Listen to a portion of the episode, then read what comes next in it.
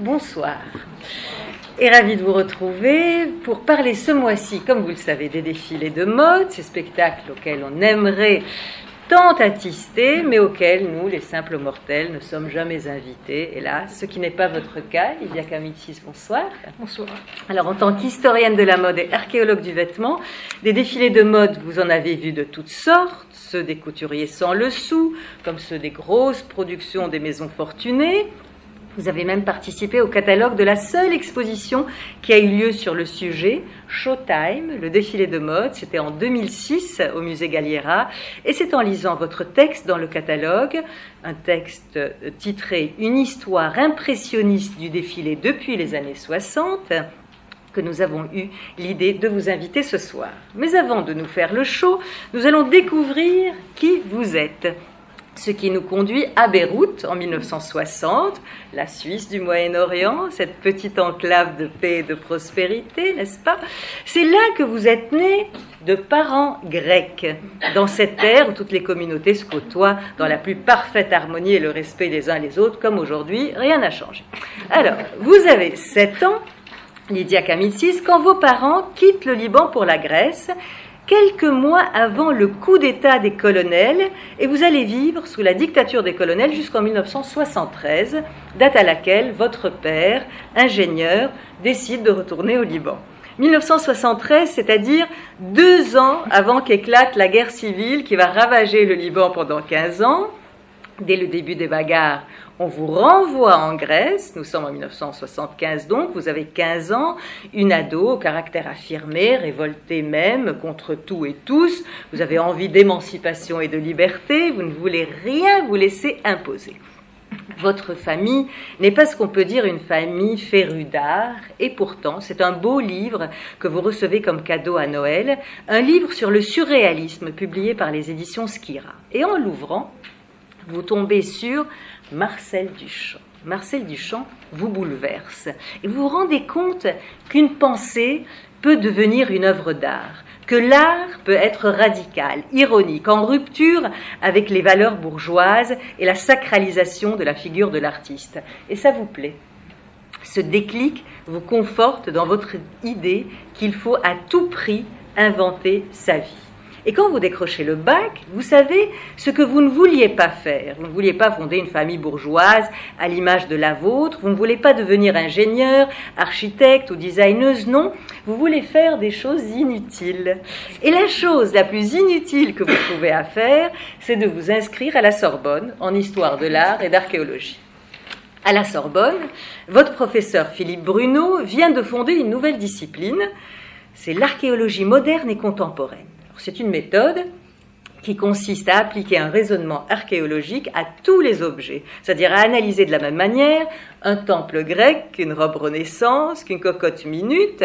Et votre mémoire de maîtrise portera donc sur le théâtre d'ombre en Grèce, et votre mémoire de DEA approfondira le rôle du vêtement dans le changement de l'image de la femme dans la société moderne. Nous sommes en 85 et vous choisissez d'étudier le rôle du pantalon dans cette transformation, ce qui personne n'avait fait avant vous. Votre rencontre la même année avec Yvonne Deslandres, qui est la pionnière de la mode au musée et directrice de l'Union française des arts de costume, déterminera votre parcours. Vous participez avec elle à l'ouverture du musée des arts de la mode, situé dans l'enceinte du Louvre, d'abord en tant que stagiaire, puis en tant que conservateur, pour devenir en 1997 conseillère scientifique chargée de la programmation et de la recherche du nouveau musée de la mode rue de Rivoli. Vous définissez le projet scientifique et culturel du musée et donc toute sa programmation. Vous créez également le département des collections contemporaines et vous donnez l'impulsion des trois premières expositions du musée, des expositions qui montrent la collection sous des angles nouveaux, celui de la géométrie, de l'exotisme et de la lumière.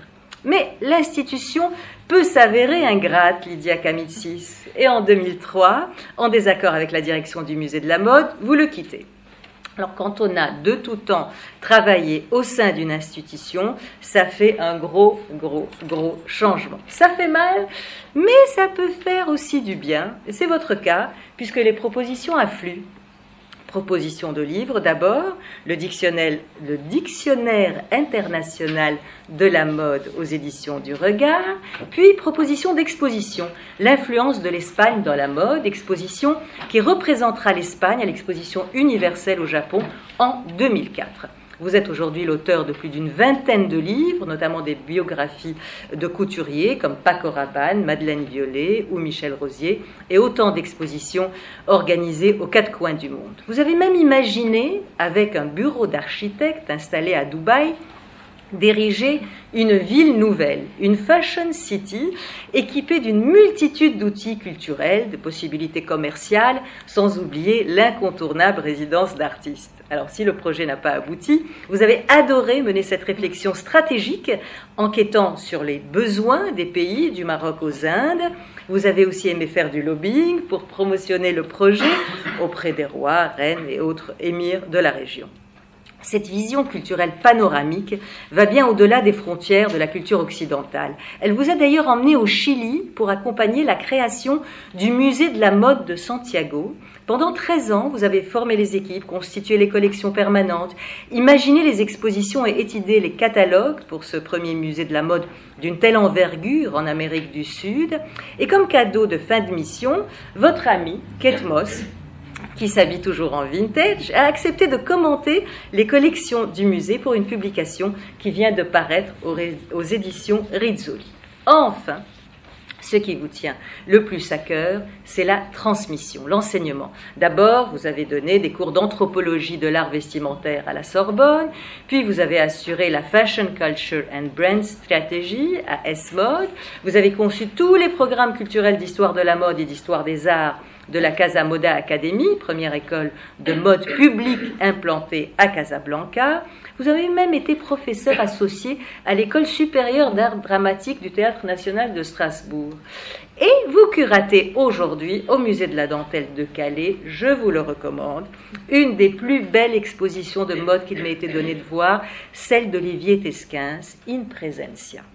Alors dans ce large panorama culturel qu'est le vôtre et qui s'attend et qui s'étend de Calais à Santiago en passant par Marseille, Anvers, le Vietnam, avez-vous au moins une fois, Lydia Kamitsis, défilé pour un couturier euh, Alors pour un couturier, non. Mais j'ai défilé effectivement une fois. Euh, j'ai eu, comme vous l'avez euh, noté, le triste privilège de grandir, enfin d'être euh, jeune adolescente en Grèce sous la dictature des colonels. Et comme dans tout régime autoritaire, il y a toujours euh, une, idée comme ça de la grandeur de la nation qui est incarnée par un défilé, défilé militaire, mais défilé de la nation. Et comme euh, j'avais aussi un peu la malchance d'être une fille un peu élancée pour mon âge dans ma classe, donc j'étais systématiquement sélectionnée pour défiler. Devant les colonels. devant les colonels et tourner et saluer le drapeau euh, quand on passait devant eux. Donc ça a été, ça a été une expérience euh, très formatrice. Au début, j'adorais l'idée parce que, évidemment, ça faisait rater quelques heures de cours parce qu'il fallait faire des répétitions toute l'année scolaire. Et puis assez vite, j'ai déchanté et ça m'a beaucoup déplu parce qu'il y avait une, une sorte de discipline et une, emprise comme ça très, très désagréable. Donc, vous n'avez pas défilé, mais est-ce que vous avez organisé des défilés? Alors, j'ai organisé un défilé euh, qui est une chose tout à fait extraordinaire parce que c'est une sorte de, défilé des défilés. Et c'était un défilé qui est un véritable spectacle culturel qui avait été conçu par euh, la Mode en Image, une des grandes maisons de production qui a d'ailleurs euh, organisé le fameux défilé d'Yves Saint-Laurent euh, en 1998 au moment de la Coupe du Monde, on en, reparlera. Mais donc la Mode en Image avait été mandatée par les autorités du Qatar qui organisait en 2006 les Jeux asiatiques. Vous savez, c'est les équivalents des Jeux olympiques, mais pour l'Asie. Et dans ce contexte, il y a eu une programmation culturelle et la mode en image a eu l'idée d'organiser une sorte de méga défilé comme, un spectacle chorégraphié euh, dans lequel 40 euh, créateurs de mode et couturiers représentant les 20 pays des Jeux asiatiques allaient donner leur vision culturelle de, de, leur pays. Donc moi j'ai été en charge de curater ce projet, c'est-à-dire de sélectionner parmi les centaines de créateurs, euh, ceux qui allaient pouvoir euh, incarner cette vision, puis euh, choisir les, modèles. Et puis une chose particulière qui était en dehors de toutes mes compétences de conservateur de musée, pour la première fois de ma vie, j'étais confrontée à la question du vivant. Une chose est de sélectionner des pièces de, vêtements pour les présenter dans un musée sur des Stockman, etc. Autre chose est de sélectionner des, vêtements qui vont être non seulement portés par des mannequins, mais aussi par des danseuses étoiles qui vont danser dans ces vêtements qui ne sont pas conçus pour ça. Donc l'enjeu était assez... Et puis des, formats aussi différents. et, ça a été une chose assez euh, exceptionnelle puisque c'est un défilé qui nous a demandé euh, huit mois de préparation. Et, j'ai une pensée aussi pour euh, Yves Saint Laurent, c'est-à-dire que j'ai fait cette sélection, c'était un, voyage immobile puisque je n'ai pas pu me rendre dans tous ces pays pour euh, rencontrer ces créateurs. Donc ça a été une question plus de, réseau développé, etc., d'échanges. Heureusement, Internet était déjà là, ça a beaucoup euh, aidé. Et puis, euh, sur, pour finir sur ce défilé, qui était quand même une chose extravagante, parce qu'il y avait, ça mobilisait énormément d'équipes, il y avait une, véritable il y avait une création musicale, euh, il y avait une, véritable création chorégraphique, c'était Kader Bellarbi qui était euh, danseur étoile de l'Opéra de Paris qui dirigeait ça, euh, Marie-Agnès Gillot, danseuse étoile en exercice à l'époque, qui a dansé, des, mannequins dont certains qui avaient défilé pour Yves Saint Laurent comme Katusha ou, Christelle Saint-Louis ou Tasha Vasconcelos. Enfin, il y avait, je crois qu'on avait 200 mannequins non, on avait 200 silhouettes, mais 60 mannequins. Donc c'était une, vraiment une méga production. Tout ça pour une heure de spectacle à euh, un public euh, très singulier, puisqu'il s'agissait exclusivement de femmes, qui étaient les invitées de chez Ramosa. Donc des femmes qui étaient La femme de l'émir du Qatar. qui étaient les, donc les, invités étaient les épouses des délégations euh, euh, officielle. Mais ça a été une expérience tout à fait incroyable, puisque pour la première fois de ma vie, encore une fois, j'étais confrontée à cette question de, du, vêtement mis en, mis en scène. Euh, euh, là où ma mise en scène avait un trait beaucoup plus statique et beaucoup avec, des, normes de conservation, des choses qui là n'étaient plus opérantes. Je vais juste demander si à l'arrière vous entendez bien Lydia. Tout va bien? Très bien. oui, parce que donc, donc nous, allez, nous, allons découvrir ce soir l'évolution euh, des défilés et de la place singulière des défilés euh, d'Yves Saint-Laurent. Est-ce qu'on peut dire que celui qui a instauré euh, les défilés, c'est bien Worth celui qu'on considère comme étant le premier grand couturier ever Oui, on, peut le dire comme ça, puisque la, l'apport majeur de Charles Frédéric Worth, qui comme tout le monde sait, est considéré le père de la haute couture française et il est anglais, donc euh, ce qui est quand même assez intéressant déjà de le, de le. Euh, donc euh, Worth, parmi, a été le, sans doute le, couturier qui a pensé la fonction de la haute couture comme elle est un petit peu encore aujourd'hui, c'est-à-dire de, rassembler au sein d'une même activité euh, la production du vêtement de A à Z, là où auparavant les, choses étaient très compartimentées. Et puis il a eu l'idée aussi de, euh, de proposer véritablement à sa clientèle des modèles euh, déjà dessinés avec ses propres tissus sélectionnés. C'est-à-dire là où, encore une fois, jusqu'alors, c'était la, cliente qui faisait la mode, la cliente qui, achetait son tissu, qui, demandait telle et telle chose.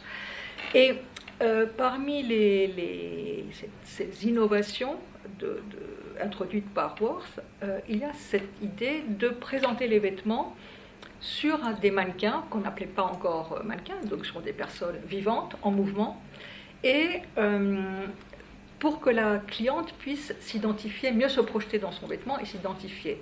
Et ce qui est intéressant aussi de voir, c'est que déjà à l'époque, Worth avait choisi ces, mannequins, hein, qui n'étaient pas des professionnels évidemment, pour leur euh, ressemblance éventuelle avec certaines de ses clientes. Donc il y avait cette, donc on parlait déjà des sosies, ce qui évidemment va être euh, une notion qui va euh, complètement disparaître au, cours des, siècles et pour créer un, énorme gouffre entre euh, les mannequins, les top modèles que l'on voit défiler et euh, la réalité des, femmes euh, clientes de, ces vêtements. Ah oui, donc c'était des femmes plutôt de la bonne société qui oui, c'est pas forcément de la bonne société, mais des, femmes qui avaient une, morphologie en tout cas qui était susceptible de reproduire, enfin de ressembler à la morphologie des clientes. Voilà.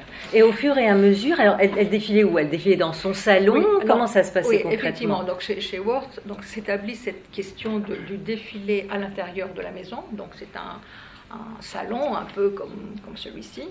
Euh, et les mannequins, euh, alors à l'époque de, de il n'y a pas une organisation comme elle va se, confirmer à partir des années 1900, euh, c'est-à-dire deux collections par an, une d'été ou une d'hiver. C'est un peu plus diffus. Euh, mais il y a déjà l'idée de euh, rassembler des clientes à un moment précis pour montrer les nouveautés et puis, euh, au gré des demandes particulières de chaque cliente, refaire défiler telle ou telle pièce à l'adresse exclusive de cette personne. Est-ce qu'on sait combien de modèles il faisait, combien de, de, femmes effectivement voir, c'est, Non, je ne pourrais pas vous répondre. C'est, je ne sais pas si c'est quelque chose que c'est une, une, donnée, c'est une donnée qu'on connaisse. Moi, je la connais pas en tout cas. Mm-hmm. Mais on peut, si, si, on avance un petit peu, parce que le, principe installé par Word va être opérant pendant des décennies. Si on est, si on va dans les années 20-30, là, on connaît très bien le mode de fonctionnement des maisons de culture, parce que nous avons la chance d'avoir des archives assez conséquentes pour certaines d'entre elles, notamment de la maison Vionnet. Mm-hmm. Et on sait par exemple que chez Vionnet, il y avait euh, six mannequins cabines euh, permanents. donc il y avait évidemment les, défilés été et hiver, saisonniers, plus des défilés intermédiaires qui s'appelaient déjà croisières. Ah oui, depuis les années 1900 Oui, il, y avait, il y en avait dans les années 20. Et, les, et donc il y avait les défilés qui étaient des dates précises pour les acheteurs donc aussi bien clientes de la couture, mais aussi les acheteurs professionnels qui pouvaient être les commissionnaires étrangers. Ça, c'est quoi? C'était été-hiver Ce sont les deux. Oui, oui, c'est ça, toujours été. Voilà. Et les croisières, est-ce que vous pouvez dire ce qu'est euh, un défilé croisière À, l'époque, le défilé croisière était un défilé un peu intermédiaire pour des, des pour, qui s'adressait davantage à, une clientèle.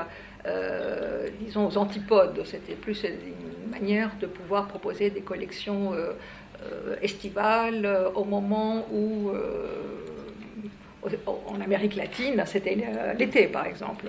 Donc bon, la, la, fonction a un petit peu changé aujourd'hui, mais pour, pour, revenir à cette notion de défilé, c'est vrai que dans les années 20,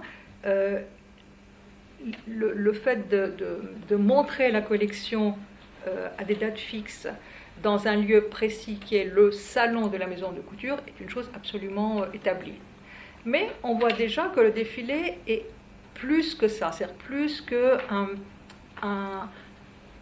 une nécessité commerciale de, communier ou de, communiquer la, nouveauté de, la nouvelle production de la maison, puisque on voit apparaître des défilés dans des galas ou des balles.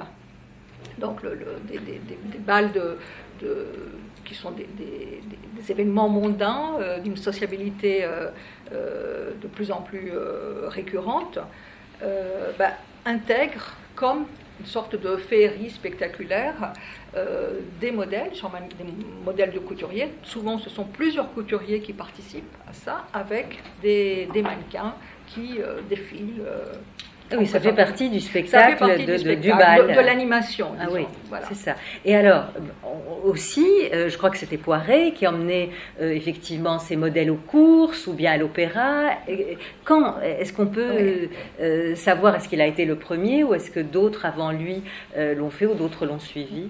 Alors, le, je considère que le défilé, c'est un, c'est un, un, un moyen de communiquer euh, la production d'un couturier, mais aussi de, susciter du désir, puisque euh, le but est quand même de vendre, euh, il y a, on peut déjà noter qu'il y a différentes modalités de ce défilé. Il y a le défilé dans la maison, in-house, comment dire bon en français. Et puis le, le défilé qui, qui, qui, est un petit peu camouflé, un peu caché, disons, qui ne dit pas son nom. Et celui-ci consiste effectivement à voir des, soit des, des, amis de la maison, soit des, professionnels euh, qui portent, soit des clientes, euh, qui portent les modèles, les nouveautés de, de, produites par le couturier à des moments, des endroits stratégiques. Donc ça peut être euh, aux courses, effectivement, c'est un haut lieu de, de monstrance et d'exhibition. Ça peut être au théâtre, évidemment, et, souvent euh, le, ce défilé, entre guillemets, est dans la salle. Donc on voit des, clientes ou des, mannequins portés et puis déambuler pendant les entractes pour montrer les pièces. Donc c'est vrai qu'il y, a toujours cette, notion que le, la nouveauté d'une maison euh, doit se montrer quasiment de façon permanente, doit envahir un peu l'espace euh, public pour euh, frapper l'imaginaire et susciter ce désir et cette, cette, tentation de, l'achat. Susciter la, oui, comme aujourd'hui sur les tapis rouges, etc. oui, oui, exactement. les, aux courses, les courses aujourd'hui, les courses hippiques ne sont plus un lieu de, c'est un lieu de sociabilité, mais c'est plus un lieu à la mode et hype. Plus pour la mode, mais ça a été remplacé, vous avez raison, par justement euh, toutes ces occasions, toutes ces occasions de tapis rouge, mhm. qu'il s'agisse des, festivals, euh, de films, euh, qu'il s'agisse de, des, voilà, des prix, des, concours, etc. Et, de quand date effectivement les défilés tels qu'on les connaît aujourd'hui, c'est-à-dire des amis qui, qui, viennent, des clientes, des, des, des, acheteurs, et on défile effectivement au milieu, au milieu de tout ce, de tout ce beau monde.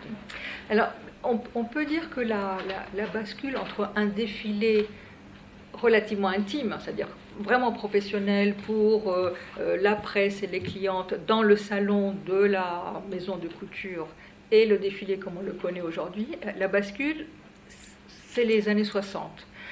Pour une raison d'abord très simple, c'est que euh, au cours des années 60, notamment en France, apparaît cette nouvelle génération de, créateurs qui sont les stylistes de prêt-à-porter, qui pour la première fois signent de leur nom, mais qui sont produits de façon industrielle, donc ils ne sont pas des maisons de couture.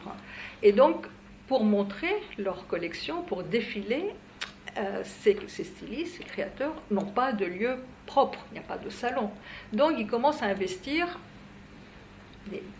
d'autres choses, dont des théâtres, ça, paraît logique, dans le théâtre du Vieux Colombier par exemple, des, salons d'hôtels, des lieux aussi un petit peu plus, euh, euh, plus bizarres qui peuvent être, euh, Jacques Esterel par exemple, a présenté une collection dans les studios, dans des studios de cinéma, de production de cinéma, donc, ou dans des galeries des galeries d'art ou des, des showrooms de, de, de, design. Donc à partir des années 60, comment cette, cette, cette monstrance, enfin cette, du défilé hors les murs, et avec ça, la notion de spectacle. Que ce n'est plus simplement un défilé où le mannequin fait le, tour. Il faut imaginer que dans les salons de couture, le mannequin est très proche de la clientèle, c'est-à-dire que la cliente peut toucher quasiment le, vêtement, ce qui n'est pas le cas après de ces défilés spectacles.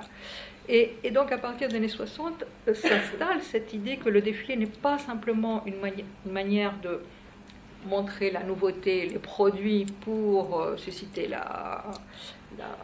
l'achat, mais que ça devient un véritable spectacle en soi, qui, est conçu pour frapper l'imagination, pour faire distinguer le style du créateur en question.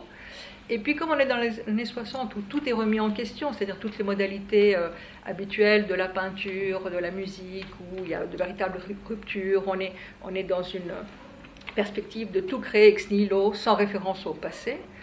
Là aussi, du, point de vue du défilé, il y a des, nouveautés assez spectaculaires. L'introduction de la musique, de la danse. Euh, Courrèges était célèbre pour ça. Courrèges qui est un, qui est dans la haute couture, hein, et qui fait euh, euh, danser ses mannequins sur, et qui, danse le jerk, donc c'est une grande nouveauté euh, de l'époque. Donc c'est des, filles jeunes, plutôt très juvéniles, enfin avec des mouvements très juvéniles, donc elles dansent. Et puis il y a aussi des, des, choses un peu plus bizarres qui ont l'air, qui ont l'apparence d'un défilé classique de haute couture. Je pense par exemple à Paco Rabanne, euh, qui défile euh, à l'hôtel euh, Georges V, donc, au lieu de, du luxe, la bourgeoisie à la française. mais il fait défiler 12 12 robes, donc qu'il appelle 12 robes importables en matériaux contemporains, au son du piaroulès, du marteau, du marteau sans mètres, donc est quand même une chose tout à fait euh, bizarre dans ce lieu. Et puis il fait défiler ses mannequins pieds nus. Alors euh, évidemment ça ça choque.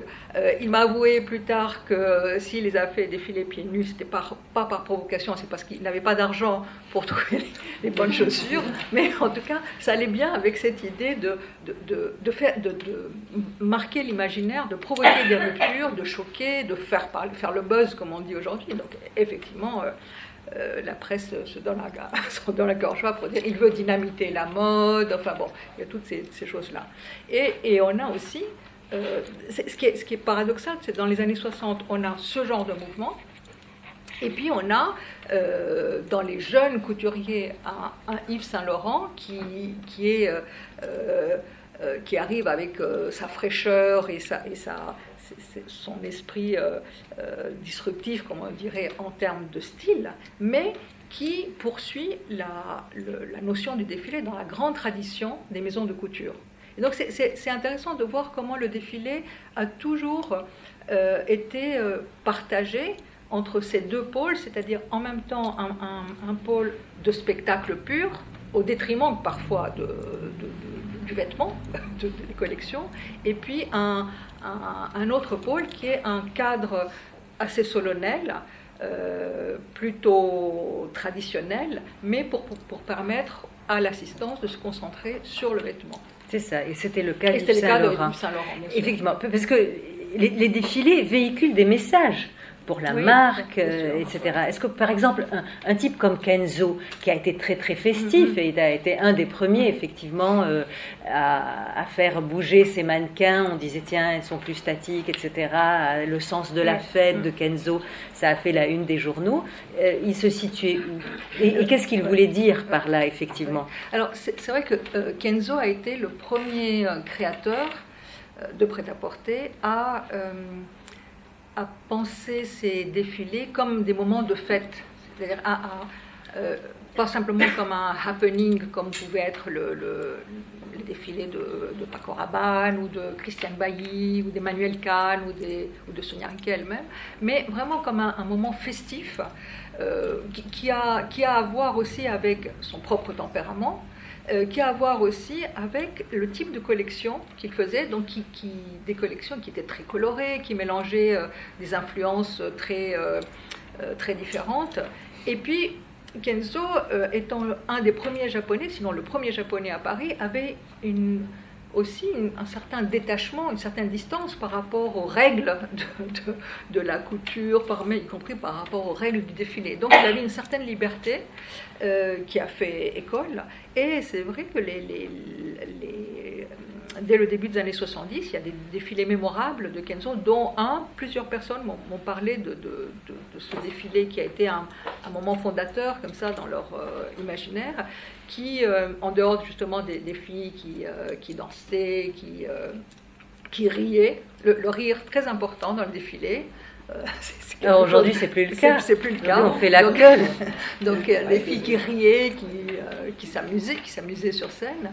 Et puis le final avec Sayoko, qui était un des grands mannequins exotiques de l'époque, qui, qui sort pour clore le défilé sur un cheval. Donc c'est une vision quand même assez euh, extraordinaire, euh, où on voit que le, défilé peut aussi, euh, et ça va, être, ça va se développer davantage, peut se nourrir d'autre chose que stricto sensu de mannequins et de, vêtements. vous avez vu plusieurs défilés, on l'a dit, plusieurs défilés Yves Saint Laurent. Est-ce qu'on peut dire lesquels vous ont marqué et pourquoi? D'Yves Saint Laurent ou en général? Parlons d'Yves Saint Laurent en particulier. Alors, euh, je, vais parler du premier défilé et du dernier que j'ai vu d'Yves Saint Laurent. Parce que il, il résume assez bien cette, cette pensée très particulière et ce moment très particulier qui était un défilé Yves Saint Laurent. Le premier, alors je ne pourrais plus, pas le dater, mais c'était dans le début des années 90. Euh, donc c'était au salon impérial de l'hôtel intercontinental, qui était le haut lieu du défilé de l'Yves Saint Laurent. Toujours au même endroit. Toujours au même endroit. Je ne voudrais pas dire de bêtises, mais je pense que c'est toujours le même podium, le même dispositif, euh, la même équipe de production, je présume. Euh, et ce qui m'avait frappé, alors que j'avais déjà vu un certain nombre.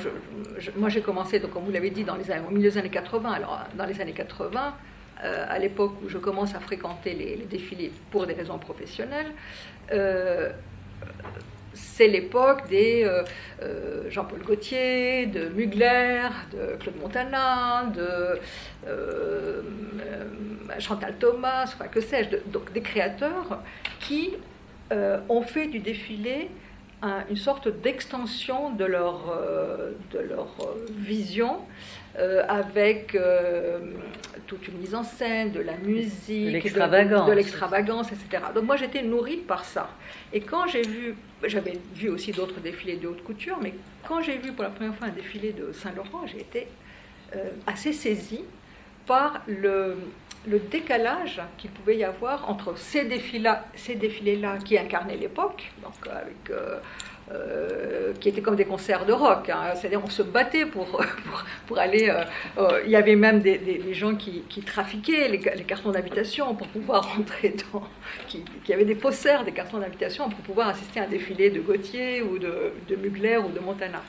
Donc il y avait un décalage entre cette effervescence du concert et puis le côté extrêmement solennel, très euh, quasi, quasi religieux d'un défilé Saint-Laurent. Tout était parfaitement euh, chronométré, millimétré. Euh, on voyait Pierre Berger qui était là, qui, regardait tout le monde, qui jaugeait, qui, jetait un œil un peu euh, noir si quelqu'un ne, s'asseyait pas à temps pour faire démarrer le défilé. Donc il y avait une, organisation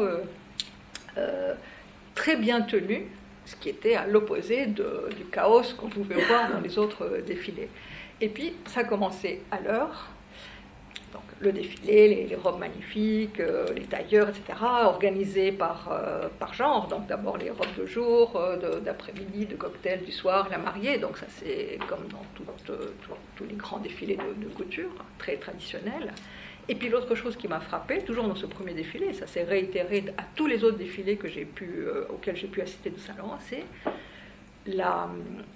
le final avec peut-être pas toute l'assistance, mais une grande partie de l'assistance, donc tous les, premiers rangs, le bloc des amis de, certaines euh, grandes rédactrices, qui se lèvent pour une, et qui, qui portent une ovation. Mais ça a été le cas à chaque défilé. Et, là, c'est quelque chose de particulier. c'est émouvant. C'est émouvant euh, parce qu'on se dit c'est cette assistance-là n'est pas. Il y a quelque chose de particulier, il y a une relation particulière avec ce couturier-là on ne le voyait pas dans les autres défilés. Donc, euh, dans le meilleur des cas, on pouvait considérer qu'il y avait une espèce d'osmose, comme ça, de communion. Dans le pire des cas, que ça faisait une clique, une chapelle. Mais l'effet était très, très puissant. Oui, très hum, puissant. Hum. Donc ça, c'était le premier défilé. Et encore une fois, les autres que j'ai pu voir étaient toujours un peu sur le même euh, modèle. Euh, et puis, j'ai vu le dernier défilé de, Saint-Laurent, qui était un moment extrêmement émouvant. C'était au Centre Pompidou C'était au Centre Pompidou, donc c'était les adieux, c'était en janvier 2002. Déjà, Centre Pompidou à l'opposé de l'univers Saint-Laurent, enfin de, l'univers de ces défilés, mais il n'y avait pas d'autre solution. Et puis, je pense qu'il y avait aussi le, symbole très fort qu'on est dans un musée d'art moderne, un centre euh, culturel, enfin bref. Et, l'influence effectivement de, tous les artistes. Voilà, il y avait tout, tout, cette euh, symbolique qui était très forte. Et ce qui était. Euh, donc tout le monde connaît ce défilé, a pu voir des, images qui, étaient une sorte de, de, rétrospective, mais je pense qu'à l'époque, personne n'aimait employer ce mot de rétrospective, hein, parce qu'il y a toujours un côté un peu euh, mortifère. mais c'était un petit peu ça. Et il y avait, je crois, 200 modèles, où, donc il y avait tous les grands moments de, de, l'histoire euh, de, Saint-Laurent, euh, tous les mannequins de toutes, euh, toutes époques, c'est ça qui était aussi extrêmement émouvant. et puis, moi j'étais assise, je pense que dans, dans, un. dans le. comment dire Dans le. Le carré. Dans le carré, merci. De, des, je crois, des collaborateurs, il y avait des petites mains, il y avait, je ne connaissais pas les personnes, mais je sentais que c'était des personnes de l'intérieur. Et ça, c'était, très particulier d'être avec ce monde-là, parce que elle, elle, commentait tout, on, sentait qu'il y avait une vibration particulière, parce qu'elle reconnaissait, soit elle reconnaissait leur modèle, soit ça leur rappelait des choses. Et et, c'est vrai que c'était un défilé très, très émouvant pour ça. Je ne dirais pas que c'est le plus réussi en termes de spectacle, ce n'est pas du tout le cas. Il y a eu d'autres défilés autrement plus marquants, mais l'exercice était très particulier. Et, lorsque euh, Laetitia Casta et Catherine Deneuve euh, sont montées euh, en smoking, on a vu arriver tous ces 40 ou je ne sais combien de smoking de toutes époques, et entourées et chanter Ma plus belle histoire d'amour, c'est vous, et Saint-Laurent sortir sur scène. Ça a été, là, ça a été un, moment un peu suspendu, parce qu'il y avait une véritable émotion, il y avait cet adieu. Et il y avait plus que cet adieu, c'est qu'on sentait dans l'assistance que c'était la fin d'une époque. J'ai vu des personnes pleurer, mais je pense qu'elles pleuraient pas simplement parce que c'était le dernier défilé de Saint-Laurent, mais comme si elles pleuraient sur quelque chose qu'elles perdaient personnellement. Et ça, c'était particulier. Ah, c'est très beau. Et même vous l'entendre dire. Oui, oui moi, ça m'a ému. Euh, ça, ça, ça, ça, a été très émouvant. On voyait toutes ces femmes, enfin, pas que des femmes, il y avait des hommes aussi, mais qui, qui voyaient leur jeunesse, qui, c'était quelque chose. Et, et, le défilé a cette puissance, c'est-à-dire qu'il est, qu'il il a une puissance d'évocation d'autre chose que strictement de la mode. Et ce qui est extraordinaire dans, ce que vous dites, c'est que effectivement la relation de ce couturier avec son public, avec euh, ses amis, avec euh, ses clientes, était, était, vraiment très très fort et on le ressentait. et surtout dans ce dernier défilé, d'une émotion particulière. On va parler euh, d'organisation de défilé. vous avez parlé de Pierre Berger, qui était toujours là, qui était le maître d'œuvre des défilés d'Yves Saint-Laurent. C'est une histoire de professionnels et c'est une discipline effectivement à part entière. Est-ce qu'on peut dire que ça a été de tout temps, euh, depuis l'instauration des défilés en 1900 jusqu'à aujourd'hui, effectivement, euh, on a toujours pris en considération euh, les défilés et ça a toujours été une question de professionnels ou bien ça s'est professionnalisé au fur et à mesure Alors c'est toujours un peu professionnel puisque les mannequins étaient des professionnels à partir des années 20 de toute façon. Euh, elles étaient salariées par les maisons euh, pour ça.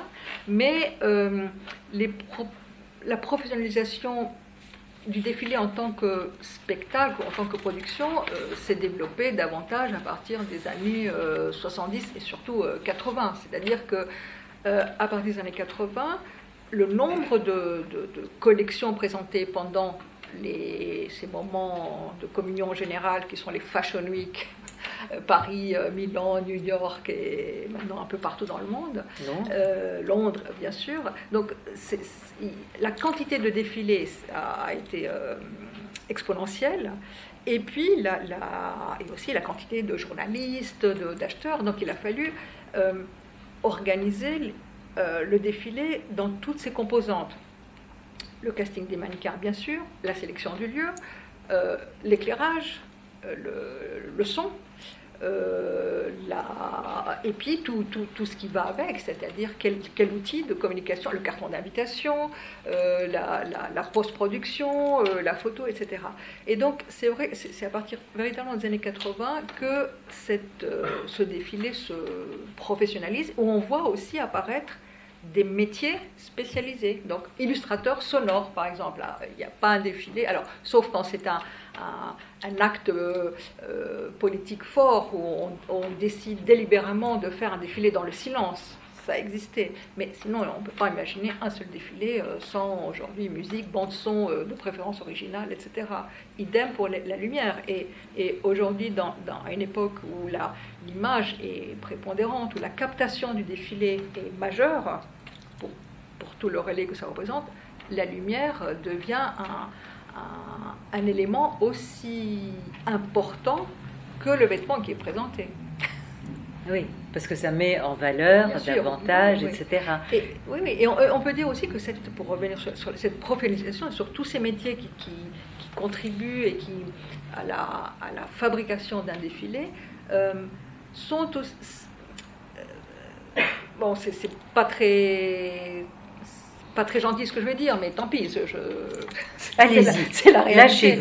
C'est-à-dire que euh, au fur et à mesure où les collections des créateurs et couturiers euh, sont devenues plus banales, parce que commerciales, parce qu'un peu uniformes, parce que, parce que etc., ben, le défilé est devenu de plus en plus important. C'est-à-dire que euh, quand le vêtement est beau, quand une collection insuffle par elle-même un, quelque chose, un message, une idée, euh, vous n'avez besoin de quasiment rien. Vous pouvez mettre ça dans n'importe quelle galerie, dans n'importe quel hangar, et ça, ça, ça, ça marche. Quand le vêtement n'est pas si intéressant, il faut beaucoup de moyens autour pour le rendre désirable.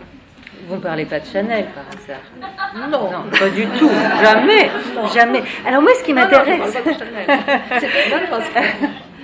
Moi, je, c'est le carton d'invitation qui, effectivement, m'interpelle. Parce que, euh, effectivement, tous les moyens sont bons pour attirer, euh, pour attirer les gens. Mais je crois, eh, le carton d'invitation, on a vu des préservatifs, par exemple, euh, en carton d'invitation, enfin, en carton d'invitation, en Bristol, quoi. Des paires de chaussettes, ça c'était Stella McCartney.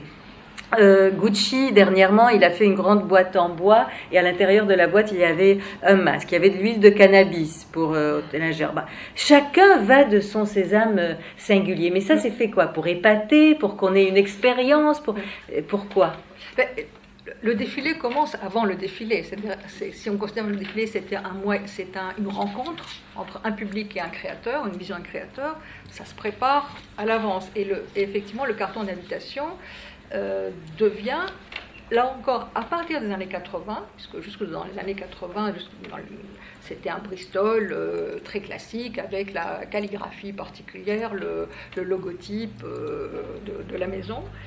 mais à partir des années 80, il y a, il y a cette nécessité de se distinguer, de communiquer ce message, message qui doit être singulier et qui, qui, qui, qui, dit déjà la collection, qui dit déjà l'état d'esprit du défilé. Et c'est là que se développe euh, euh, cet exercice, euh, souvent avec des artistes. Castelbajac a excellé dans ça. Jean-Charles Castelbajac faisait systématiquement dessiner ses, cartons d'invitation par les artistes, les peintres de la figuration libre ou des photographes comme Cindy Sherman. Enfin bon, c'est aujourd'hui, ça paraît un peu banal parce que tout le monde fait ça, mais dans les années 80, c'était tout à fait euh, singulier. Euh, il y a toute cette euh, manière de se distinguer par des objets. Alors, effectivement, vous, avez, vous en avez cité quelqu'un, moi je me souviens, une, un, des plus jolis cartons, je ne sais pas si vous l'appelez carton d'avion, en tout cas, que j'avais reçu, c'était une manche de chemise blanche. Et ça, c'était Yoji Yamamoto. Il avait fait toute une collection autour de là. Donc, c'était une vraie, un vrai morceau de, chemise euh, blanche. Il y a eu euh, des choses très particulières. Ça, j'ai pas eu l'occasion de le voir en vrai, mais la, journaliste qui l'a reçu me l'a raconté. Jeremy Scott, je crois que c'était sa première collection, un jeune créateur euh, texan qui vient défiler à Paris, donc il, fallait pouvoir se distinguer parmi la, pléthore des autres. Il n'a rien trouvé de mieux que de faire livré à, je crois, six journalistes un peu influentes, dont Marie-Christiane Marek, c'est elle qui me l'a rapporté, Marie-Christiane Marek qui était à l'époque incontournable puisqu'elle avait la seule émission de, mode qui s'appelait Paris Mode. Donc il y avait euh, des, défilés, sur Paris Première. Sur Paris Première, des défilés qui étaient euh, en direct, ce qui est quand même assez incroyable. Et donc euh, Jeremy Scott a fait livrer à six, journalistes, dont Marie-Christiane Marek, une portière de voiture, une vraie porte de voiture. Extraordinaire. Donc évidemment, ça marque. Ah ah et Marc Estienne me dit, me dit, j'avais jamais entendu parler de, de, celui-là, et quand j'ai vu ça, quand le concierge m'a dit, je me suis dit, il faut que j'aille voir ah ce qu'il fait.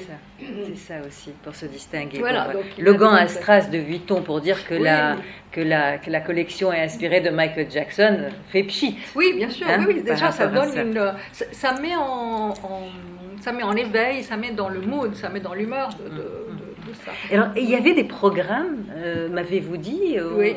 alors, racontez-nous un peu ces programmes. Le programme qui a complètement disparu euh, aujourd'hui, je ne sais pas s'il y a certaines maisons de couture qui le pratiquent, je, doute, c'était, c'était Christian Dior qui l'avait un peu institutionnalisé et systématisé. Ça existait un petit peu avant, mais Dior en a fait vraiment un exercice à part entière. C'est un programme qui consiste à donc deux, deux, feuilles, enfin deux doubles feuilles ou trois, ça dépend de, la longueur du défilé, qui, qui, prend, qui donne la philosophie de la collection. Donc on, dit euh, euh, quel est l'esprit, comment s'appelle la collection, euh, les matières, etc. Et puis qui déroule le défilé modèle par modèle, donc numéroté, avec le nom du modèle, dans la grande tradition de la couture, plus le descriptif. Et ce programme a, une, a comme visée évidemment première de prémâcher le travail des journalistes, donc empêcher que les journalistes, d'une certaine manière, euh, extrapolent. Euh, Il faut toujours leur mâcher le travail. Exactement. Donner les mots clés, les mots, préciser la pensée du créateur, mettre la, la, la, le journaliste dans les bonnes conditions pour transmettre le bon message. Oui. voilà. Yves Saint-Laurent faisait ça aussi. Yves Saint-Laurent, il y avait des programmes. Il y avait des programmes. Donc, vous avez parlé de la, de la transmission des défilés à la télévision. En mm. France, c'était euh, avec euh, Paris Première.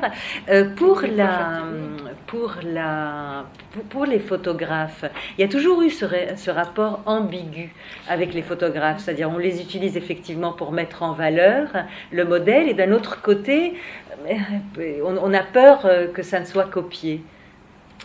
Oui, alors ça ça c'est un grand sujet. Moi, je pense que maintenant, il est un petit peu passé d'actualité, puisque avec euh, les téléphones portables, tous les smartphones, tout le monde prend des photos et les poste tout de suite. Mais c'est vrai que pendant très longtemps, la, question de la copie, qui, a été, qui est toujours, mais qui a été euh, un énorme fléau euh, pour les, créateurs et les couturiers, passer par justement cette euh, reproduction ou cette transmission euh, hors, euh, comment dire, hors, hors temps, temps de, diffusion dans les boutiques. pendant très longtemps, les, les photographes les photographes de défilé en tout cas n'étaient pas considérés comme importants parce que euh, ça n'avait pas d'intérêt particulier de, photographier euh, un défilé. C'est devenu intéressant à partir des années 90, au moment où euh, défilaient des mannequins qui devenaient des vedettes, des vraies personnalités. Donc à ce moment-là, les photographes de défilé ont pris de l'importance, les magazines ont commencé à commander des photos des défilés parce qu'ils étaient d'une certaine façon photogéniques. Donc c'est vrai que le photographe, le photographe de défilé en tout cas, a toujours un, statut un petit, peu, particulier. Au début euh, très, très subalterne, à un moment euh, incontournable. Et puis euh, aujourd'hui, bah, c'est un métier un peu comme un lambda, ça fait partie d'une chaîne de transmission. Et donc, vous m'offrez une transition formidable, puisque vous parlez de mannequin, et on va parler effectivement de cette mise en scène de la femme, puisque le défilé euh, met en scène euh, toutes ces femmes euh, qui défilent. je voudrais revenir sur cette démarche, la démarche des mannequins. Vous voyez, elles ont un peu les. les, les Racontez-nous un peu, j'arrive pas à, à, décrire convenablement. Oui, c'est quelque chose qui paraît toujours un petit peu drôle ou ridicule ou exagéré, cette démarche. Alors, qui n'est pas euh, uniforme, hein. selon les époques, euh, il y a des, des, manières de défiler qui sont très différentes. Après, il y a des manières qui tiennent à, à l'esprit d'un créateur aussi. alors, il, y a cette démarche la démarche est toujours très théâtralisée parce qu'il faut qu'elle elle, emporte le vêtement. sinon, ça n'a aucun intérêt. Il y a une, une des chorégraphes des défilés m'avait dit une fois il faut. J'ai dit, mais pourquoi elle marche comme ça? C'est un petit peu exagéré, c'est un peu ridicule. aucune femme ne marche comme ça, même quand elle veut euh, être dans un rôle comme ça de composition. Elle me dit, mais parce qu'il faut, il faut euh, pour vendre le vêtement, c'est-à-dire pour le vendre au sens visuel du terme, il faut casser quelque chose. Il faut provoquer une, interrogation. Et, la démarche fait partie de, cette interrogation. Donc c'est vrai qu'il peut y avoir des démarches qui sont... Euh, très, euh, très réglé avec cette fameuse pose devant les photographes, le déhanchement. Euh, il y a aussi ce balancement, ce déhanché qui est très caricatural pratiquement, mais qui permet d'accentuer ce mouvement et de, donner une, une naissance un petit peu extraordinaire à un vêtement qui par ailleurs peut être un peu banal. Mais est-ce qu'on peut dater cette démarche? Est-ce qu'on peut dire, je sais pas, elle nous vient des États-Unis, d'Angleterre, elle a été créée en France euh, euh, Vous voyez, est-ce qu'il y a un couturier euh, qui a dit, tiens, c'est comme ça que ça doit se passer, pas d'autres mm, non, je crois, je crois que c'est, c'est pas, ça peut pas être un couturier. Il y a des démarches qui sont euh, oui, euh, associé à des couturiers particuliers, euh, on peut parler de, ce qui s'est passé avec les créateurs japonais, par exemple. Parce que là, ça a été une véritable rupture. Là où, où le mannequin était une, sorte de quintessence de la féminité, quelqu'un sait, c'est un mannequin et une femme plus que femme, donc une espèce de, monument comme ça, de, fantasme de, la femme. Euh, les, créateurs japonais qui arrivent dans les années 80, euh, qui défilent dans les années 80 à Paris, euh, prennent le parti de, montrer des, femmes à l'opposé de cette imagerie, c'est-à-dire que des, filles qui sont à peine maquillées, elles sont maquillées, mais un maquillage comme si elles n'étaient pas maquillées, donc c'est une sophistication extrême, qui, qui marchent sur des chaussures plates, donc avec sans démarche pratiquement, pas de théâtralisation, une sorte de banalisation de, la démarche.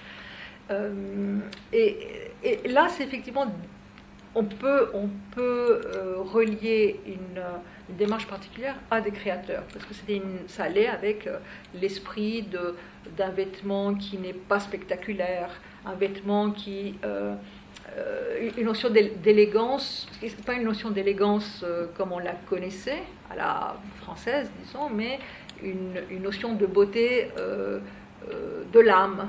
Donc des, notions qui sont beaucoup plus, plus, plus ésotériques par rapport à, nos, critères occidentaux. Donc ça introduit effectivement d'autres manières d'être, d'autres manières de marcher.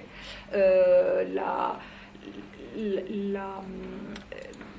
les, chaussures induisent aussi une démarche particulière. On marche le talon Le talon, euh, la coiffure induit une démarche particulière. On ne peut pas marcher de la même manière si on a euh, euh, les, cheveux au naturel ou si on a des grands chignons. Donc il y a, il y a cette, idée, cette notion de, port, d'attitude qui est fondamentale. Et, effectivement, ça fait partie des, des, des, moyens de transmettre le message et la, et la vision de, la femme d'un créateur. On, va parler effectivement des origines des mannequins, parce que vous disiez mm. effectivement que même du temps de Paul Poiret, etc., elle, devait être occidentale, bourgeoise, plus femme que femme, et au fur et à mesure, effectivement, et, Yves Saint-Laurent a joué un rôle euh, important, de, il y a eu des mannequins de toutes origines, il y a eu des, noirs, il y a eu des rousses, il y a eu des blondes, il y a eu des, vous voyez, des indiennes, des, des, arabes. Alors expliquez-nous à quel moment est-ce qu'il est qu'il a contribué effectivement euh, à ce changement, mais c'est un changement qui a eu lieu avec lui, avant lui? Alors, dans les années 20, il y avait, pas mal, il y avait un certain nombre de mannequins euh, russes. Alors, russes au sens large du terme être euh, des filles qui venaient d'Ukraine, qui pouvaient venir de Saint-Pétersbourg, de, Kiev, etc. Mais il y avait cette, euh, donc euh, pour des raisons évidentes, donc toute la, la, diaspora post-révolution qui s'est retrouvée en France et qui a beaucoup enrichi les, le, milieu de la mode, soit par des premières, soit par des vendeuses, et notamment des, mannequins. Donc il y a parmi les mannequins très célèbres le mannequin de Madeleine Bionnet qui s'appelait Sonia, qui était une très belle, je pense qu'elle était ukrainienne. Donc il y avait déjà, dans les années 20, on avait déjà cette, cette, ce paysage de mannequins qui ne sont pas la parisienne typique. Mhm. Il y avait des parisiennes typiques, mais ce n'était pas que ça. Euh, c'est à partir des années 60 que cette diversité commence à, faire, euh, euh, à se faire une place. Euh, Salon n'a pas été le tout premier, mais il, fait partie de ces, de ces, nouveaux créateurs, de ces jeunes créateurs qui envisagent la, la, beauté féminine sous des aspects très différents. et c'est vrai qu'il a notamment euh, à partir des années 70, euh, les mannequins noirs vont, faire partie de, l'imaginaire euh, de, Saint-Laurent. Il y a des, mannequins comme Iman, qui future épouse de, Bowie, ou Katusha, ou Mounia, qui sont des, des, incarnations comme ça de, l'esprit Saint-Laurent. donc il y a les, les, filles noires qui, dès les années 60 et au-delà, vont, euh, vont euh, dire, enrichir comme ça les, les, les, défilés des créateurs. Euh, il y a les, japonaises. Donc les, différentes comme ça nationalités correspondent aussi soit à des marchés, des nouveaux marchés à conquérir, conquérir donc typiquement les, euh, les filles euh, qui viennent d'Asie ou du Japon. Donc euh, Cardin a été un des premiers à utiliser des mannequins japonais parce que c'était un des premiers à faire ce mouvement vers, vers l'Asie. donc c'est, ça dit quelque chose de l'époque. Il y a eu des moments sans mannequin black. Alors ça a été alors court moment, mais euh, qui a fait euh, beaucoup euh, parler, parce qu'il y a toujours le, soupçon de racisme, racisme qui existe aussi dans la mode. On ne peut pas le nier, mais, en même temps, il y a aussi des, des, visions comme ça de créateurs qui, ponctuellement, pour un défilé, ont besoin de voir que des filles blondes ou que des filles rouges, ça existe. Donc c'est toujours un, petit peu compliqué de, faire la part des choses euh, entre la, nécessité pour un créateur d'avoir une vision cohérente de sa collection, qui peut être différente, enfin la vision peut, évoluer, et puis des, modes ou des doxas d'époque qui font que bah, on va privilégier que les blondes parce que, ou euh, voilà. Alors, euh, vous avez parlé des, euh, des modèles stars et des autres.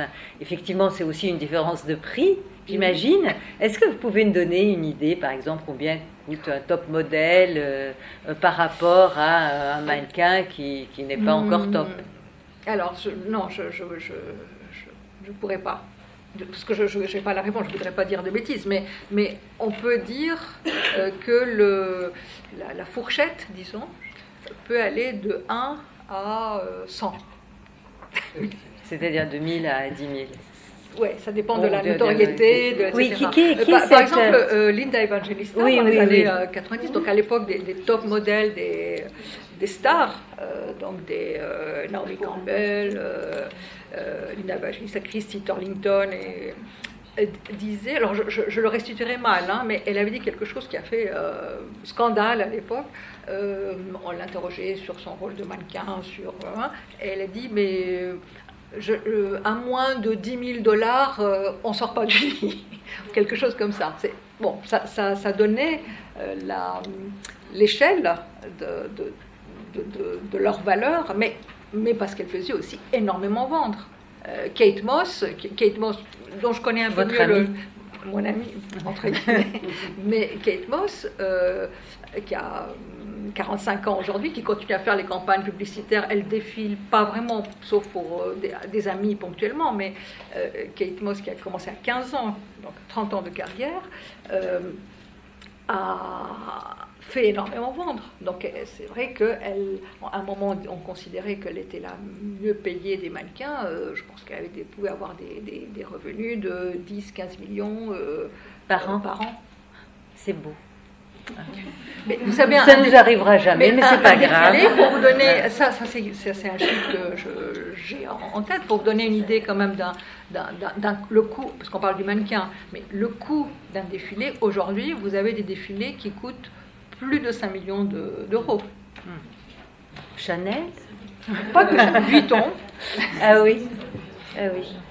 Et, vous, c'est-à-dire le prix minimum, on peut défiler aussi dans son garage et... Oui, oh dans son garage, non, parce qu'il faut quand même euh, caser un peu de monde, mais disons un, défilé, euh, un petit défilé, euh, mais qui, qui a une, qui a un peu de presse, etc., c'est quelques dizaines de milliers d'euros.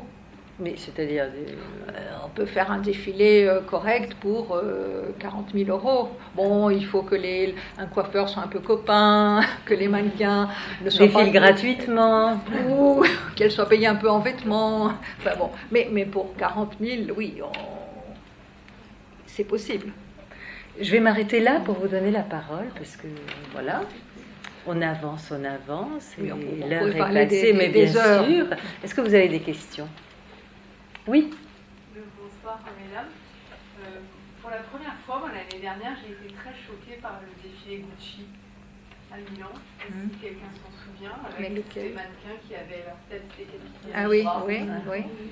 Alors j'aimerais bien votre avis là-dessus, parce que c'était, est-ce que vous avez vécu des choses aussi provocantes, si vous en avez vu d'autres ah oui, tout est possible, c'est un spectacle. Donc dès, lors, dans un spectacle, euh, Déjà celui-ci en particulier. Oui, non, ça m'a pas choqué plus que ça, parce que ça fait partie de, la modalité de cette euh, monstrance, de, créer un univers qui, qui, trouble, dans un sens où vous pouvez être troublé par une extrême beauté ou par une extrême laideur, entre guillemets. Donc c'est le but du jeu. Euh, dans les choses un peu bizarres, et, là j'ai vu des des journalistes se lever et quitter le défilé. C'était euh, dans, les années 90, je sais plus, au milieu des années 90, je crois. Un défilé de Marc Lebihan, donc à l'époque jeune créateur euh, prometteur euh, français, qui faisait, qui, toujours ces défilés étaient des sortes de, performances avec des danseurs. Une année, il y a eu des danseurs de Bouteau, donc c'était toujours très théâtralisé avec des mannequins qui n'en étaient pas des, des danseurs ou des personnes euh, de, formats différents. Et une, un défilé en particulier, il y avait un groupe underground comme ça, de punk rock, je ne sais plus quoi, qui, qui, qui, chantait, enfin qui performait euh, en live.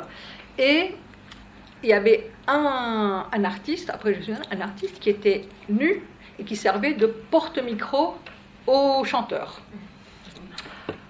Bon, c'était effectivement, c'était une vision un petit peu euh, décalée, mais pour le moins qu'on puisse dire. Mais pourquoi ce devrait être plus choquant que de voir euh, un mannequin, enfin un défilé, euh, poitrine à l'air, fesses à l'air, des, enfin bon, je, je voudrais pas. la notion de, de ou pudeur ou, ou laideur, elle n'est pas très opérante dans ce contexte parce que ça veut dire interroger aussi après. Je ne dis pas que le défilé est un art, mais il y a des modalités d'une performance artistique quand même. Donc euh, bah, la, limite, elle peut être dans la limite, elle est, elle est dans, dans une provocation gratuite ou dans euh, je ne sais pas, euh, des, choses. Euh, Mais une provocation gratuite, c'est-à-dire comment? Donnez-nous un exemple de provocation gratuite. Sais pas, mais, mais, il y a eu plusieurs défilés qui, qui ont été considérés choquants dans, dans l'histoire plus, plutôt récente. par exemple, pour vous donner des... Il y avait ce défilé de Hussein Chalayan, qui est un défilé un peu politique, euh, tout le monde peut être là, là, en tête, où à la fin, enfin, où une partie de la performance du défilé consistait à montrer des filles avec un voile euh, de, dimension, enfin, qui les couvrait plus ou moins jusqu'à être complètement nues. ça a fait parler, c'était un acte volontaire, engagé, et pourquoi pas, le défilé peut avoir ce message politique aussi. Il y a eu un autre défilé qui a aussi beaucoup euh, euh, perturbé, parce que l'intention n'était pas claire, c'était euh, le défilé de Comme des garçons, le fameux défilé dit des boss ou de Quasimodo, je ne sais quoi, enfin il y a des, appellations non non orthodoxes comme ça qui sont accolés à ce défilé. C'était un défilé qui a eu lieu en 97, je crois, au musée des arts euh, euh, africains océaniens de la Porte Dorée, qui s'est passé dans le silence absolu, ce qui a accentué l'effet euh, dramatique. et de choc provoqué. Et là, tous les mannequins, enfin les, mannequins défilaient avec des, des, vêtements avec des bosses des, des, protubérances oui, des placées au, euh, cou, euh, à des endroits qui, qui n'étaient pas du tout attendus. Ça ne nous choque pas de voir un, un, modèle, un, vêtement avec un corset, une tournure, une crinoline. C'est du même ordre, hein, ces prothèses et ces orthothèses. Sauf que là, les, les, prothèses, fameuses prothèses, des, des endroits qui n'étaient pas euh, ni symétriques, ni orthodoxes, etc.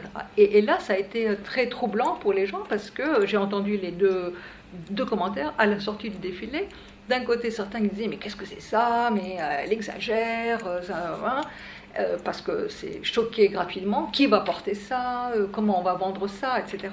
Et puis de l'autre côté, de, immédiatement, autre son, autre son, autre son de cloche, c'est-à-dire qu'il y avait une, une, compréhension de quelque chose d'une interrogation sur ce que c'est la beauté, justement.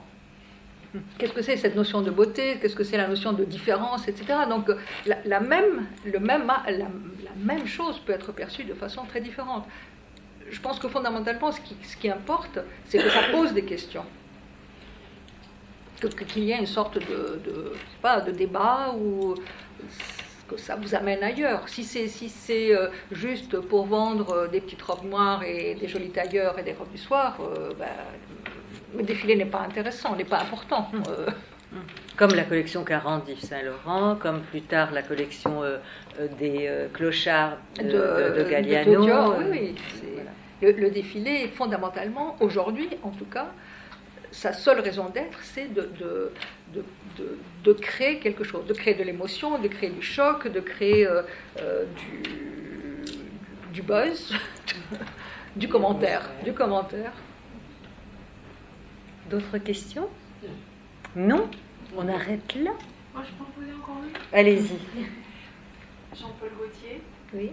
Est-ce que ça marque pas un tournant dans le défilé? Parce qu'il a quand même fait des choses à un moment donné euh, avec Madonna. Euh, quel regard vous portez sur euh, cette époque où il se lance et où il transforme un petit peu Oui, alors Gauthier, il n'est pas le seul puisque en même temps il y a le, même type de mouvement, notamment à Londres. Euh, c'est très caractéristique de ce tournant du défilé qui devient un, comme un concert, comme un spectacle rock, pratiquement un concert. C'est-à-dire qu'il y a une, une, grande porosité entre la mode et la musique, la musique euh, de l'époque, euh, donc on voit des, des, musiciens ou des, compositeurs ou des chanteurs participer au défilé faire partie du, défilé. Donc, euh, vous citez Madonna, mais euh, à Londres, par exemple, les, body maps ont systématisé ça, où il y avait tous les défilés intégrés des personnalités comme euh, Lee Bowery, comme Michael Clark, le danseur qui défilait aussi, des, les Duran Duran, enfin, toutes sortes de, personnalités de l'univers pop-rock, mais et, Gauthier, c'est sans doute, oui, le héros de cette, de cette mouvance qui, qui, fait de la mode un véritable phénomène de la pop culture. C'est ça que ça, ça, dit. Ah, ça se réveille. Allez-y, madame. Euh, alors, moi, j'ai une question. Est-ce que vous pensez, Lydia, qu'aujourd'hui, Instagram, par exemple, euh, crée une nouvelle notion de défilé, ah parce que c'est un peu comme un défilé perpétuel, non-stop, et donc tout le monde participe. Oui, Ah oui, oui, ça c'est, ça, c'est une... La, Instagram et surtout le, fait de, de, que, que toute l'assistance potentiellement devient le transmetteur à l'instant du défilé a changé, complètement changé. Euh, le, la la scénographie ou la, la, du défilé en tant que spectacle. Par exemple, de plus en plus, les défilés deviennent du un seul rang, du premier rang. Hmm. À cause de cette proximité. Il y a le fait aussi que, euh, euh, à cause justement de, cette capture immédiate euh, et de la transmission immédiate, le vêtement n'est plus vu que de face. Donc on voit, on a vu des collections où euh, ben, le, devant, il se passe quelque chose, et puis le dos, c'est rien. Ce qui, est, complètement aberrant. Donc c'est vrai que ça, modifie euh, euh, d'une manière assez prégnante et assez spectaculaire et la conception du vêtement, parce que tout est fait pour ça, c'est fait pour être transmis, etc., et la conception du, défilé lui-même. Monsieur? C'était cette question effectivement sur justement les ah bah bravo. Mais, mais, une autre question également sur les mannequins. Oui. Et, j'ai notamment en tête le, défilé qu'avait fait Rihanna avec des femmes enceintes. Oui, oui, Est-ce que c'était juste un moment dans l'histoire des défilés ou est-ce que vous avez le sentiment que c'est quelque chose qui va peut-être influencer euh, d'autres défilés? Non, il y, a, y a eu. Ça défilé de, de, lingerie. oui, oui. Non, mais, mais ça, il y a toujours eu euh, ça n'a jamais été un mouvement comme ça euh, euh, général, mais il y a toujours eu des, créateurs, par conviction ou par, par, opportunisme, peu importe, qui ont introduit dans leur défilé ou qui ont composé leur défilé par un casting très différent. Alors soit le dit casting de rue, euh, casting sauvage, c'est-à-dire où on prend des, euh, des gens qui ne sont pas professionnels, euh, qui ont des, looks différents, une personnalité singulière, et ça peut être euh, des grands, des petits, des gros, des vieux, des jeunes. On a eu à un moment, il y a eu une grande mode entre guillemets des, vieux. Enfin, des seniors, c'est beaucoup plus chic. Euh, enfin, mais les seniors qui, ont vraiment l'air seniors, c'est-à-dire qu'ils doivent avoir les cheveux blancs, enfin toutes les caractéristiques de, ça. Et Gauthier a été un des, premiers à faire une campagne publicitaire, d'ailleurs d'une euh, marque seconde ligne qui s'appelait Junior, avec exclusivement des seniors. Donc euh, et c'est lui qui aussi, a défilé aussi des, des, des, personnes comme ça de, de gabarits différents. Je, crois que je ne veux pas jouer comme ça la, la pitié, c'est pas mon rôle, et puis on se, on se, plante toujours quand on, fait on se livre dans ce genre d'exercice. Mais il y a quand même des, un mouvement aujourd'hui qui, ce sera difficile de revenir en arrière, notamment dans l'ouverture vers la diversité. Par exemple, le, la question du genre le, fait de, de, plus en plus de voir des, des garçons défiler avec des, des vêtements dans des collections de filles, de femmes, ou, l'inverse, de voir de plus en plus des, trans, des, mannequins transgenres, ça dit quelque chose. Et, je trouve que c'est, ça va dans le sens de l'histoire et dans le sens de ce qu'est la société aujourd'hui et ce qu'est le, le marché le marché du vêtement. C'est-à-dire que ça fait un, moment que euh, euh, depuis Saint-Laurent, et, aujourd'hui, euh, et au-delà, que euh, les femmes euh, aiment bien s'habiller avec des vêtements masculins, alors soit faits pour elles, soit piqués dans des collections masculines, et on voit de plus en plus de garçons je dis de garçons, d'hommes c'est moins fréquent, mais de garçons, d'ailleurs de jeunes, de jeunes hommes, euh, qui euh, portent des, vêtements euh, pris dans des collections féminines. On voit de plus en plus des marques, y compris de mass market, proposer des, collections sans genre. Pourquoi Donc c'est vrai que le, mannequin, dans la mesure où il, représente ce visage de la société ou de la clientèle potentielle, suit ça. Et les femmes enceintes euh, aussi, puisqu'il y en a qui s'habillent en mode normal. On resterait, mais toute la nuit. Mais on va s'arrêter là. Alors, avant d'applaudir Lydia, j'ai deux choses à vous dire. Un, que si vous avez envie d'acheter quelque chose à la librairie, elle est ouverte. Et que notre prochaine rencontre aura lieu le 27 novembre. Elle a pour titre Yves Saint-Laurent, les coulisses de la haute couture à Lyon. Elle va être animée par Esclarmonde Monteil, je suis arrivée, Esclarmonde Monteil, qui est directrice du musée des tissus à Lyon, et d'Aurélie Samuel, qui est notre directrice des collections ici au musée Yves Saint-Laurent. Et on va discuter effectivement de l'importance des tissus lyonnais dans l'œuvre d'Yves Saint-Laurent. On remercie Lydia en ligne. Oui. Quand même une question. Est-ce que vous pourriez parler du défilé Saint-Laurent au Stade de France? Allez, ah, on va terminer en beauté. Ah oui, euh, la Coupe du Monde, ça c'était euh, un grand moment. Euh, défilé donc organisé par la mode en image, 1998, 12 juillet précisément. Et ça a été. Alors, alors, c'était pas la première fois où, Yves Saint Laurent allait vers un public qui n'est pas un public captif de la mode, puisqu'il y avait eu déjà le défilé de, à la fête de l'humain, à l'époque où le Parti communiste, et notamment sa fête annuelle, drainait des, un public de sympathisants, mais aussi hors sympathisants, parce que c'était un vraiment moment de liesse populaire. Donc euh, Saint-Laurent avait défilé déjà là, en 88, si je ne m'abuse. Et en 98, il y a ce méga défilé euh, qui euh, est en même temps une, manière de, bizarre d'associer la mode, qui est une spécialité française, et d'affirmer cette puissance et cette prégnance de la mode française à travers Saint-Laurent, et en même temps euh, un, événement populaire retransmis à des milliards de, de, téléspectateurs. téléspectateurs, et donc de voir ce, ce, défilé qui reprend euh, tous les grands, tous les modèles de, la production d'Yves Saint Laurent était effectivement dans cette lucarne, c'était quelque chose, un moment assez euh, particulier, c'est vrai. Et, même et ça, s'est jamais fait depuis. Hein. Et quand on a eu la chance de le vivre au Stade de France, c'était quand même grand. Merci et ça a porté chance euh, à l'équipe de France puisque nous avons gagné cette année. Mais d'un autre côté, c'est grâce à ce défilé qu'on a gagné. Ça, on le dit pas assez. Merci Lydia. Merci à vous.